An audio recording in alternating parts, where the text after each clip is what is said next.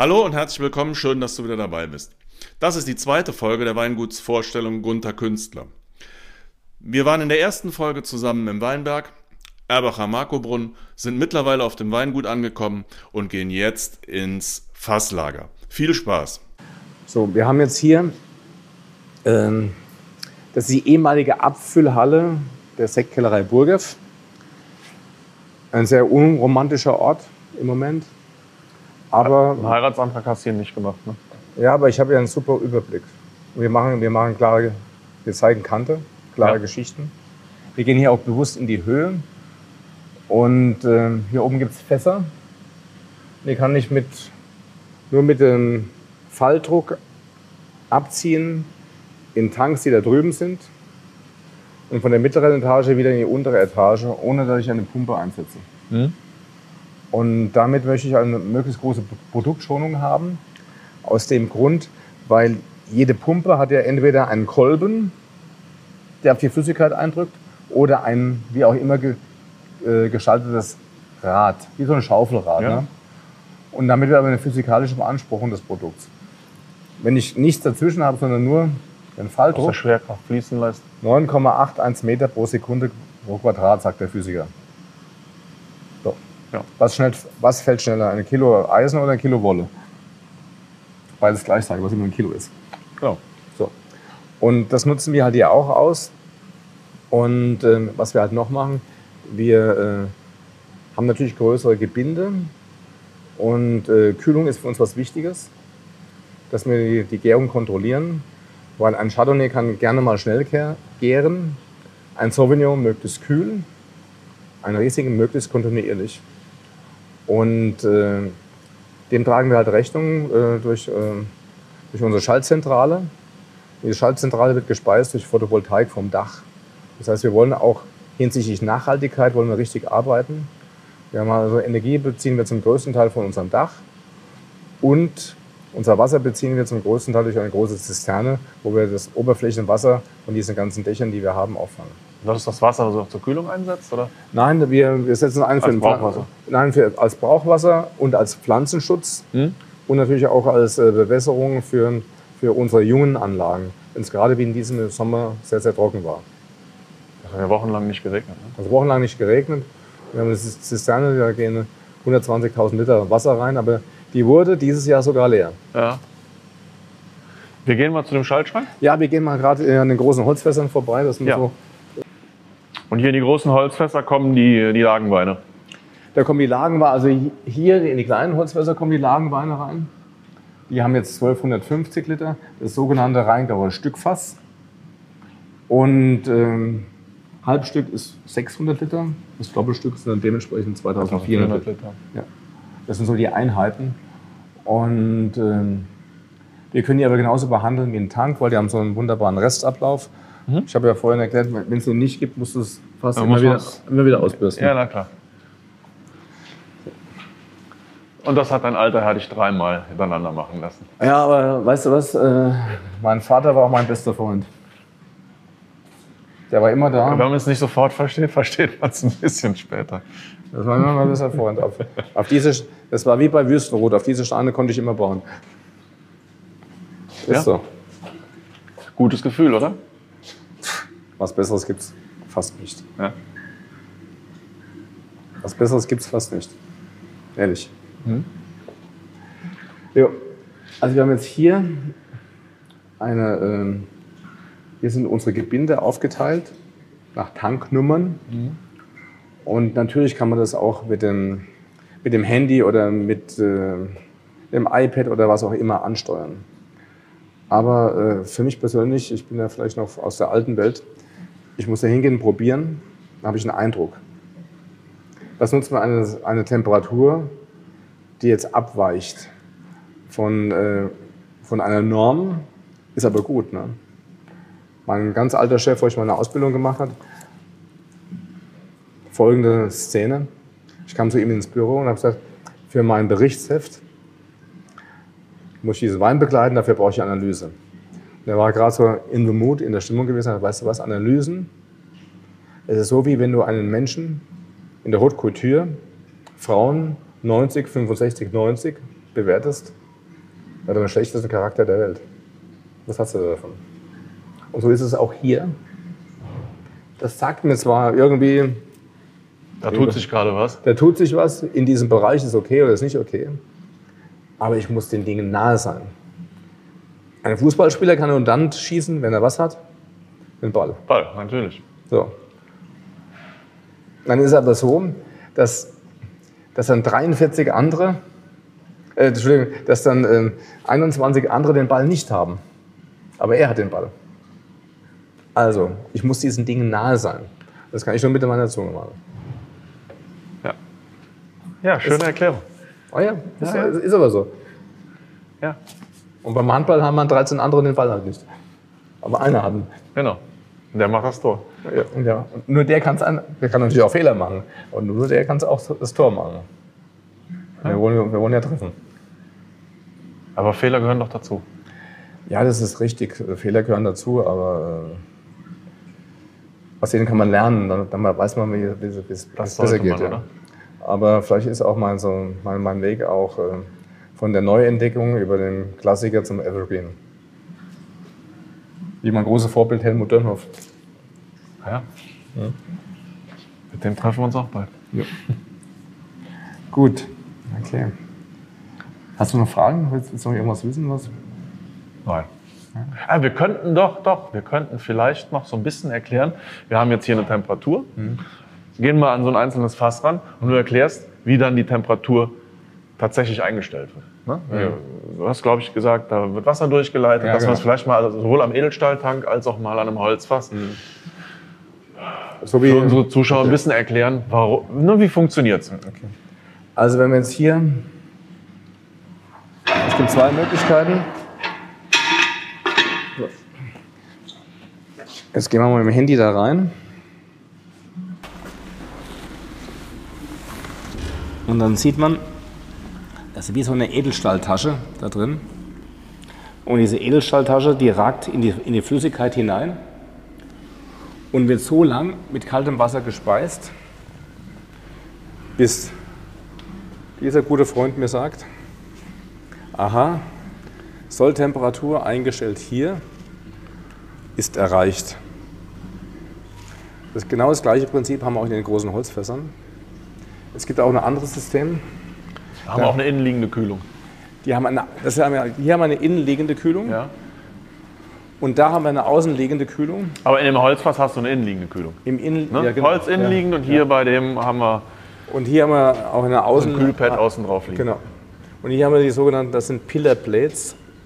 Das heißt, das sind, das sind anderer Edelstahl aufgeschweißt, äh, festgenoppt und nachher mit einem irrsinnigen Druck aufgepustet. Und dann haben wir hier eine, äh, eine Kühloberfläche, die nach außen geht. Und somit kann ich halt ähm, der Hefe, kann ich die Hefe in einem Zeit, in einem Temperaturfenster beim Riesling, ich sag mal, zw- zwischen 17 und 20 Grad geben weil dieses Gebinde von hier von 5000 Liter hätte das Bedürfnis hochzugären auf 35 Grad, weil das Volumen sich immer weiter aufheizt. Wie so eine überproportional steigende äh, Kurve. Also so. Dann würde die Vergärung unterbrechen. Und die Gärung würde dann au aussetzen bei 35 Grad, weil die Hefe hält eine höhere Temperatur als 35 Grad nicht aus. Und die Hefe hält nicht mehr als 18,4 Volumenprozent Alkohol aus. Deshalb sind auch Portweine sind aufgesprittet. Die kommt da alle. Also beim Amarone ist Schluss. Ja. Bei den knapp 18 Prozent. Ja, also bei, 18, bei genau genommen 18,4. 18,4 kann eine Hefe vergären, aber nicht mehr. Und äh, wir wollen aber hier fruchtig aromatische, feine Weißweine, wie, wir, wie du sie, du von uns kennst, die wollen wir erzeugen, die einen, vor allen Dingen was haben, einen langen Abgang, eine große Intensität, ohne dass sie beschwerlich sind. Das ist ähm, Riesling regt an und nicht auf.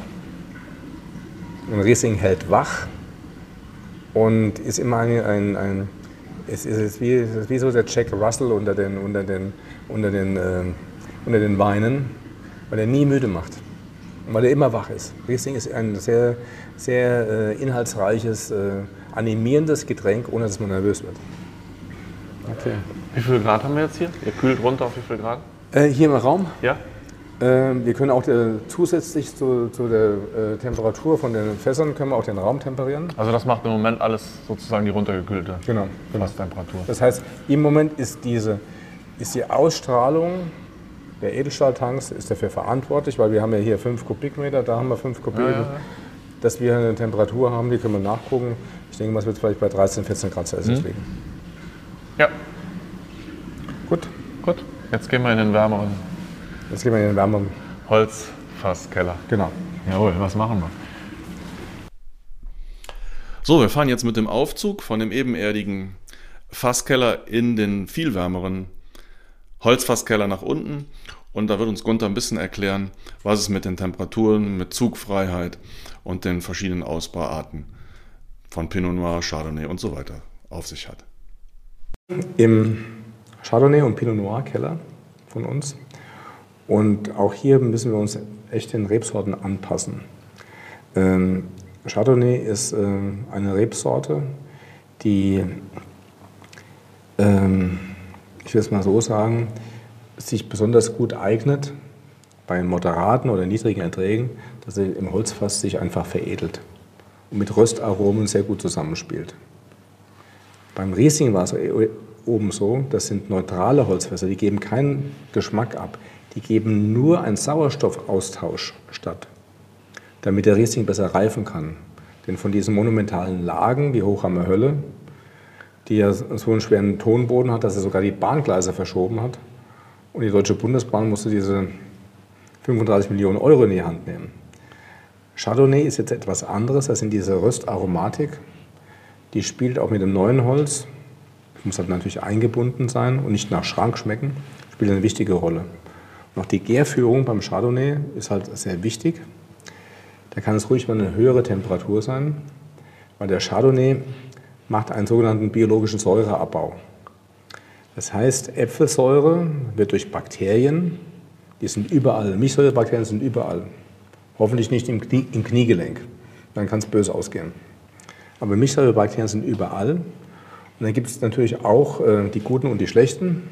Da gibt es die Zulu-Indianer und natürlich auch die Apachen. Und wir wollen dann die Zulu-Indianer haben, die dann einen tollen Säureabbau machen, der auch bekömmlich ist. Und nicht die Apachen, die machen nachher Kopfweh. Das ist wie so ein Tomahawk. Ne? Und die Reaktion ist halt die, dass halt äh, diese Dicarbonsäure, Äpfelsäure in Milchsäure zerlegt wird, aber bei einer hohen Temperatur. Wir haben also hier eine, eine Lagertemperatur, die muss mindestens 18 Grad Celsius sein, eher 20. Wir können diesen Raum auch heizen. Und dann wird diese hohe Säure, Chardonnay hat normalerweise eine höhere Säure als Riesling, wird dann zerlegt in eine weicher schmeckende, man muss nur an Milch denken, Milch ist ja etwas weicheres, in eine weichere Säure. Und äh, ein tolles Erlebnis war, wir waren eines der ersten deutschen Weingüter, die in der First Class von der Lufthansa ihren, ihren ähm, Chardonnay dabei hatten. So. Und äh, ein toller Kollege ist, der, ist Frescobaldi, Marchese di Frescobaldi, ein irrer Typ, ein total klasse Mensch. Und der schrieb mir dann eine Nachricht, äh, It's a wonderful flight back home von Moskau to Firenze. Und schickt mir, so von Moskau nach Florenz, und schickt mir ein Bild von, seiner, von, seinem, von unserem Chardonnay, Den er in der First Class. in der First Class angetrunken hat. Wahnsinn. Aber, es, aber das muss ich jetzt auch noch für alle, die jetzt dazuhören, es ist ein super, es ist ein Opa, es ist ein richtig super Typ. Der macht immer Abenteuerurlaub. Und dann war er in Mauretanien mit seinem Vierrad-Allrad-Gefährt. Was passiert? Er wird angehalten von den Typen mit den langen Gewehren, also von den Tuaregs. So. Und dann hat er mir erzählt, es ging eine halbe Stunde und dann haben die dann 24 Flaschen Chianti Classico von ihm gekauft. das wird man verkaufen, oder? Aber Abenteuerurlaub. Ja, das ist Abenteuerurlaub. Erst das Und, Leben ähm, ist da, wo ja. noch nicht war, oder? Ja, und, und der findet unser Chardonnay gut, ja. Auch unser Sauvignon hat übrigens, ähm, war Best Wine in Show in Paris. Wir haben ja eine kleine Fläche, es war, wurde nicht so bekannt. Ähm, wir jetzt auch in den letzten Corona-Zeiten, also diese, diese Erfolge von uns vielleicht nicht ganz so gestreut werden, weil äh, auch vielleicht ein bisschen andere Priorität im Moment in der Menschheit sorgt. Aber wir, wir ziehen unser, unser Ding durch und machen mit Begeisterung, mit Herz und Hand, Gefühl und Verstand gute Weine. Mit auch mit großem Erfolg. Und das ist so ein ziemlicher Tabernakel. Hier ist auch so ein, so ein Raum der Ruhe. Ne? Man sieht es auch so, es gluckert so ganz leise, der biologische Säureabbau fängt schon an. Ja, so wird langsam, die alkoholische Gärung geht viel schneller, aber das ist jetzt hier Säureabbau. Und so Ja, oben an den frisch gefüllten Tanks haben wir es ja gesehen. Ja, In genau. der blubbert es viel, viel schneller. Genau, und, genau, Und jetzt genau. hier kommt nur das CO2 raus. Aber Was sind das für interessante Türen? Ja, bevor wir hier diesen Keller eingerichtet haben, der übrigens auch ähm, mit einem entsprechenden Glasverschluss zu ist, war, warum? Weil ähm, wenn Chardonnay im Zugluft liegt, macht er keinen Säureabbau, sondern dann macht er dann auf einmal Essig. Das schmeckt nicht so gut. Nee, also jetzt, das, war, das war jetzt nicht unbedingt das Ziel. Deshalb sehen wir auch zu, dass wir hier geschlossene Räumlichkeiten haben, dass kein Windhauch da durchgeht, damit dieser Säureabbau möglichst kontinuierlich und umgehend gleich nach der ersten Gärung, nach der alkoholischen Gärung, die ja Zucker in Alkohol umwandelt. Und dann kommen die, das machen Hefen, die haben 3,5 Mikrometer. Und dann kommen nachher die Bakterien, dann 0,2 Mikrometer. So. Das ist also nicht nur zehnmal, sondern es sind 20 mal größere Tier- Tierchen, die Hefen, als die Bakterien. Und die zerlegen dann nachher die Milchsäure. Äh, Entschuldigung, die Äpfelsäure in, in Milchsäure. Und, äh, und vorher waren hier halt Holzfässer gewesen, Jahrhunderte alt, von dem Vorgänger in dem Haus her halt äh, nicht mehr vollgehalten. Und Fässer müssen immer voll sein, entweder mit Wasser oder mit Wein. Und die sind jetzt zur Schatzkammertür geworden da drüben. Das ist die Schatzkammer? Oder, das ist die Schatz ja, im Moment ist Rumpelkammer. Da müssen wir, müssen wir noch ein bisschen. Wir haben da eine Kapazität von 40.000 Flaschen. Und für uns ist sehr wichtig, dass wir auch ältere Weine zur Verfügung haben. Für die Spitzengastronomie. Für die Spitzengastronomie hier im Haus, einerseits für Les Deux Dinsbach, auf der anderen Seite aber auch für, für Kunden, die mal wissen wollen, wie, wie lange hält das überhaupt. Ne? Ja. Punkt eins. Und Punkt zwei natürlich auch für Vertikalverkostung, für Schatzkammerverkostung die, ähm, und auch als äh, ja, flüssige Beweismittel, dass wir Weine machen, die keine Halbwertszeit haben, sondern das ist alles für auch forever. Wenn man es nicht trinkt. Genau. Man kann sie immer trinken. Nämlich guter Wein ist immer gut. In der Jugend, wenn er gereift ist und im Alter. Guter Wein ist immer gut. Das ist wie mit Menschen auch. Ja. Wo gehen wir hin? Ja, wir gehen, wir gehen jetzt nach oben. Ja, machen wir. Machen wir. Alles klar. So, nachdem wir uns Weinberge angeguckt haben, Fasskeller, viel über Technik geredet haben, kommt es jetzt zum angenehmen Teil. Wir gehen in die wunderbare Verkostungsstube im Weingut und werden den ein oder anderen Wein verkosten. Und wir fangen, glaube ich, mit der Hochheimer Hölle an. Was uns bekannt gemacht hat als Weingutkünstler, ähm, war die Lage Hochheimer Hölle. Ich habe ähm, es dir erzählt, 82 angefangen und 88 den ersten Jahrgang verantwortlich ausgebaut. Also Wein machen dauert auch seine Zeit. Und Hochheimer Hölle hatte für eine Furore in der Spitzengastronomie gesorgt. Wir hatten also einen, einen kräftigen, mächtigen Wein äh, mit fast 13 Volumenprozent Alkohol, das Beste vom Besten von der Hochheimer Hölle genommen. Ähm, und haben auch diesen Weinberg dann, der ist, der war geteilter, ganz geteilter Habitus. Das eine war goldgelb und von der nächsten Pflanze war es grün. Ne? Das haben wir geteilt. Ich habe es extra abgetrennt mit, so, mit solchen ähm, rot-weißen Flatterbändern. So.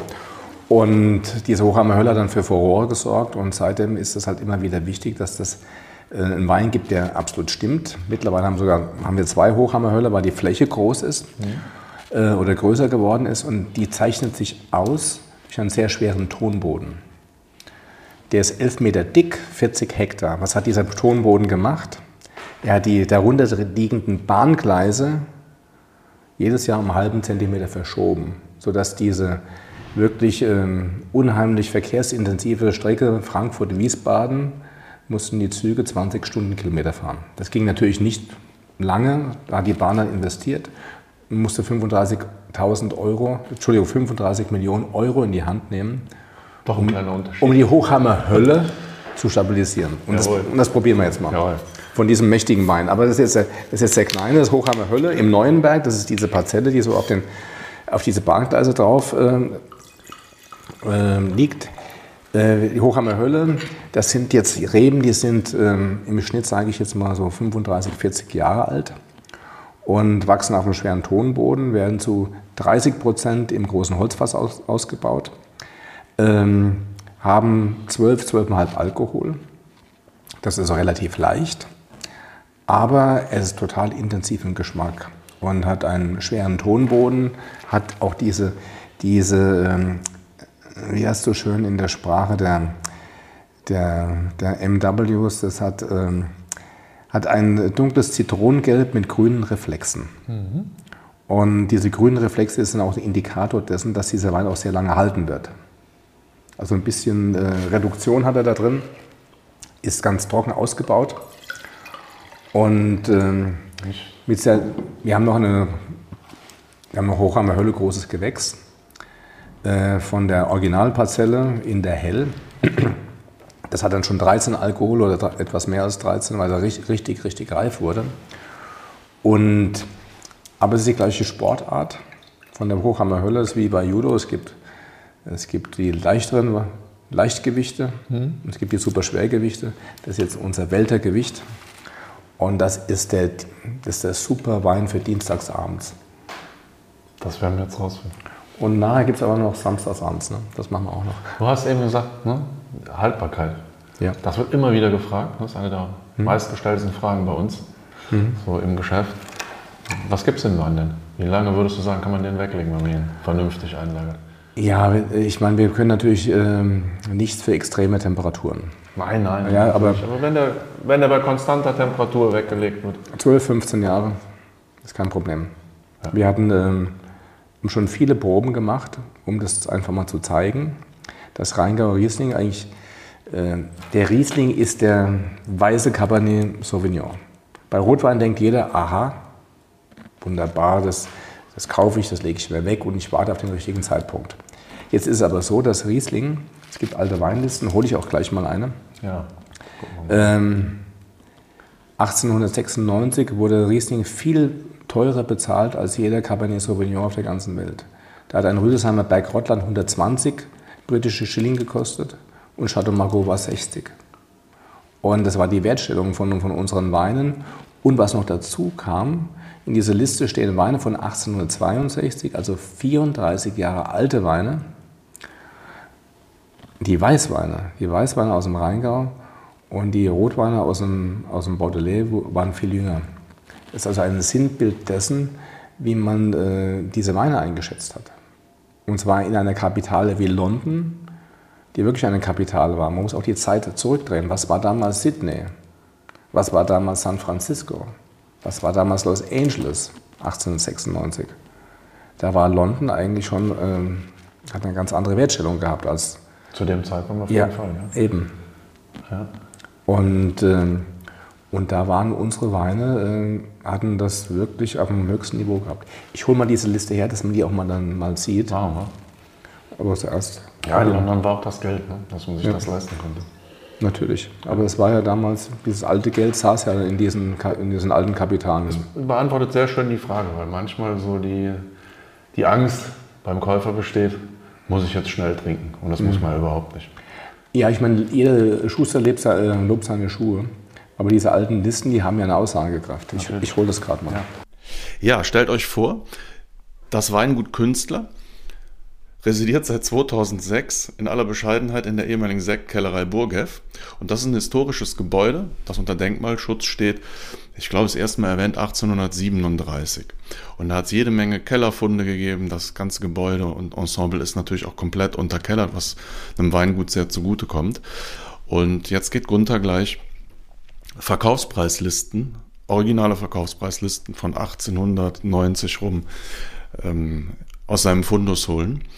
Und sehr spannend ist einerseits, da zeigt er uns mit, dass schon 1890 die Rheingau-Weine sehr teuer gehandelt worden sind, teilweise doppelt so teuer wie die Burgundweine. Und auch sehr spannend, weil wir werden häufig gefragt, wie lange kann man denn die Weine liegen lassen? Auf der Verkaufspreisliste von 1890 sind Weine aus den 1860er Jahren. Also auch schon vor über 130 Jahren wusste man um die Wertigkeit und die lange Lagerfähigkeit der Riesling-Weine aus dem Rheingau. Und deshalb ist die Geschichte eigentlich auch so spannend für uns. Viel Spaß dabei. Ich war jetzt mal im, im Archiv gewesen. Ja. Das ist also jetzt, hier das ist Papier aus 1869. Aber es gibt auch hier in unserer Broschüre, kann man auch auf der In- Internetseite sehr gut sehen, äh, List of Wines von Barry Brothers, London. Und äh, man sieht unter Hock, Rüdesheimer bei Grottland 120, Margot 60. Man sieht Erbacher Marco Brunn 200, Magnum, Magnumflasche Chateau Lafite 144. Und vor allem die Liste ist von 1896. Die ältesten Weine sind Weißweine. Es gibt Sparkling Hock zum kleinen, kleinen Champagnerpreis. Und es gibt Red Hock zum Preis wie ein Volnay. Aber was jetzt hier noch in unseren eigenen Annalen sehr spannend ist, das ist von Andrews Brothers, Liste von 1869. Das ist, das, ist der, das ist echt der Hammer. Man sieht ja auch hier wieder unter Hock. Man sieht die Preise von Hochheimer Domlichernei, Rüdesheimer Berg Schlossberg und Markobrunn. Und man sieht es im Vergleich zu den tollen Kollegen aus Frankreich, die ja auch einen super Job machen, keine Frage. Und man sieht diese Wertstellung und dann weiß man auch, wie unsere Weine halten können. Denn diese Leute haben damals ja auch Geld investiert in guten Geschmack, die sich leisten konnten. Ja. Und, äh, und so habe ich äh, viele, viele äh, alte Weinlisten, die wir auch sehr behutsam dann handhaben müssen, weil die äh, ist ja auch so ein bisschen Geheimnis, ne? Wie die, wie Robert Louis Stevenson die, Schatz, die Schatzinsel, ne? So kommt jetzt das, so kommt jetzt der Plan zum Schatz raus. Ne? So, das ist auch eine alte Weinliste, wo auch noch ähm, neben den Hocks auch äh, Burgunder, aber auch äh, österreichische Weine und ungarische Weine angeboten werden. Aber auch hier sieht man, wie die Lagen Markobrunn, Schlossberg, ähm, Domdechanei, wie hoch die gehandelt worden sind. Und das ist eigentlich, das ist der Beweis dessen, ähm, welche Wertigkeit un unsere Lagenweine haben. Und ähm, ich habe noch keine Zeit gehabt, das richtig ins Netz zu stellen, weil ich immer mit Geschmack vom Wein beschäftigt war. Aber das ist jetzt so mein nächstes großes Ziel, dass wir das, was wir hier als Fundus haben, möglichst bald, möglichst bald halt auch äh, unseren Kunden zeigen. Ähm, denn das ist wirklich, das ist einmalig. Durch Zufall gefunden im Schuhkarton. Hier im Weingut. Hier, im, hier in diesem Haus, was wir übernommen haben. Ja. Das war alles in deren, ja, in deren Archiv. Ne? Das Archiv war auch einmal ein Schuhkarton gewesen. Es ist ein riesen, riesige Werte, also immaterielle Werte, über unsere Geschichte und über das, was hier im Rheingau passiert ist. Gut, dann gehen wir mal zum nächsten Lagenwein. Jetzt haben wir äh, den im Neuenberg. Es gibt ja auch so einen, so einen super Spruch über Wein. Ähm, von Wein kann man, ähm, wie heißt es? Von Wein soll man nie zu viel trinken, aber immer genug. Ist eine Lebensweisheit. Es gibt auch andere, vor fünf nie Wein, nach fünf nur Wein. Hat man der Verwalter des, äh, von Schloss Johannesberg gesagt. Und ähm, deshalb gieße ich das jetzt auch mal aus, weil ihr wollt ja noch sicher nach Hause kommen. Ne? Auf jeden Fall. So, das nächste ist ähm, ein großer Klassiker bei uns. Ähm, das sind Stielweg Alte Reben. Und was sind alte Reben? Es gibt kein Gesetz für alte Reben. Weder in Frankreich, noch in Deutschland, noch in Österreich. Und diese Stielweg Alte Reben, War auch eben auf den Listen drauf, oder? äh, der Stielweg nicht, aber die Domdechanei, der direkt- direkte Nachbar. Also diese Reben hier, ich habe die gepachtet vor 32 Jahren. Da war der Weinberg 40 Jahre alt. Das ganze Dorf hat sich hier schief gelacht. Und hat gesagt, der Künstler spinnt. Ne? Meine Mutter, die war außer sich gewesen. Und Kriegsgeneration, sparsam erzogen, kam auch aus dem Sudetenland, alles verloren. Und, und er hat gesagt, du wirst einen Haufen Ehrwert wirst du reinstecken, uns hängt nachher nichts drin. Was brauchen wir diesen neuen Weinberg? Damals habe ich gerade Wirtschaftsingenieurwesen studiert, habe ich gesagt, Mutti, das ist Produktdiversifikation. Wir brauchen eine andere Lage, wir müssen Riesling auch mit verschiedenen Lagen haben. Egal, was du auf der teuren Schule da lernst, das ist alles ein großer Quatsch. So. Und dann haben wir geerntet und tatsächlich 0,5 Liter pro Quadratmeter, 50 Hektoliter Hektar. Und dann hat es erst recht geschimpft. Da war die Arie Nummer 2. Arie Nummer 2 ist abgegangen. Ich habe es genau gewusst. Es kann nicht gut sein, das ist viel zu wenig. Ne? Es ging immer um viel damals. Ne? In der, bei denen, ja, ja. Ohne auf diese Generation da irgendwie schimpfen zu und die haben ihre Zeiten gehabt, wir haben unsere Zeiten. Und deren Parameter war, dass man halt mehr, dass man was gebraucht hat, ne? ja, um satt zu werden. So, und dann, und dann der Wein war wie Samt und Seide. So wie der dicht, nachhaltig. Damals haben alle von Chablis, Le Clos geträumt. Das ist ein trockene Weißweine, die ihren Wert haben und die gut sind. Und dann habe ich auf die Preisliste reingeschrieben, kostet 22,50 Mark. Das war 1991 viel Geld.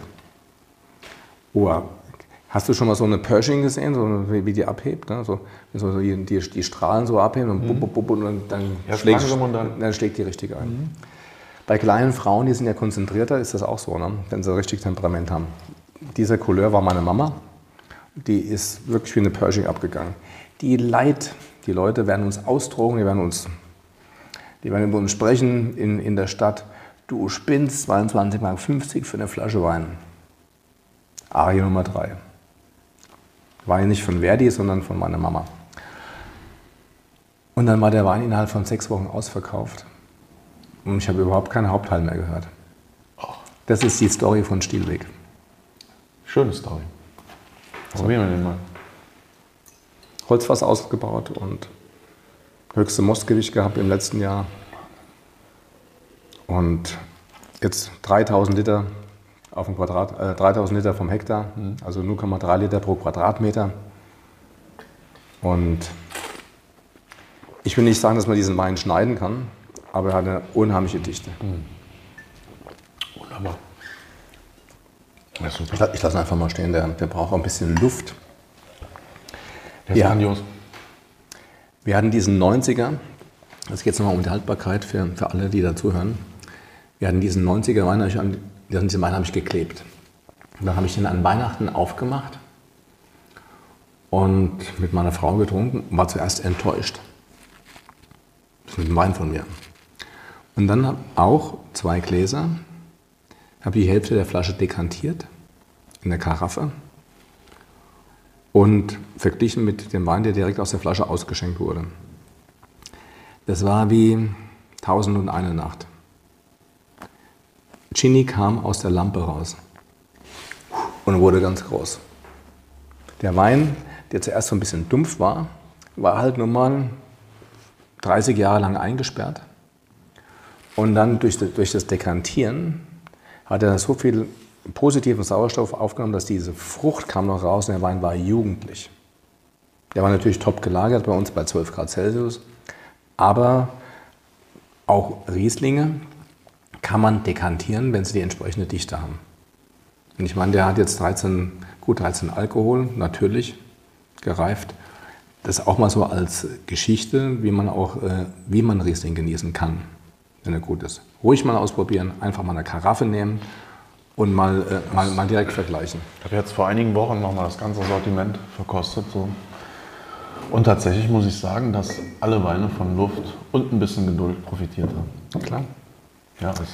Das ist manchmal ein Nachteil von uns, weil wir in der Jugend sind die Weine so ein bisschen, so ein bisschen distanziert, mhm, möchte ich mal sagen. Und so wie nach dem Motto, äh, ich mache jetzt kein Date mit dir. Ne? Will ich nicht. Wir gehen nicht Kaffee trinken. Du musst, dich, musst das erstmal verdienen, mit mir ein Rendezvous zu haben. Ja, ein bisschen Geduld zahlt ja. sich aus. Und ähm, Wir sind äh, 2017 sind wir umgezogen, privat. Und im alten Haus hatte ich 2015 ein Höllekabinett im Kühlschrank stehend. Ohne, ohne Verschluss. Ich habe den Wein einfach vergessen. Und wir mussten dann halt ausziehen. Und nach sechs Wochen kam ich wieder in den Kühlschrank, dann habe die Flasche genommen, es war 2015 Hochheimer Hölle im Neuenberg. Der war super. Ja? Er, war, er war eigentlich viel besser als vorher. Also das auch zur Lagerfähigkeit. Wenn man einen Wein so lange offen stehen lassen kann oder wenn man einen Wein dekantieren kann, ist es der perfekte Beweis, dass diese Weine in der Flasche Lagerungsfähigkeit haben. Ja, liebe Weinfreunde, ich hoffe, das hat euch gefallen. Das war der zweite Teil von der Weingutsvorstellung zusammen mit dem Gunther Künstler. Es kommt noch ein dritter Teil. Wenn es euch gefallen hat, immer gerne einen Daumen hoch. Ansonsten postet einfach Nachrichten unten rein oder schickt uns eine Mail. Danke fürs Zuschauen. Dritter Teil kommt. Das nächste, was wir euch hochladen, ist die Weingutspräsentation mit dem Andi und dem Markus Klump. Freue ich mich sehr drauf. Das war ein toller Tag bei denen. Ciao.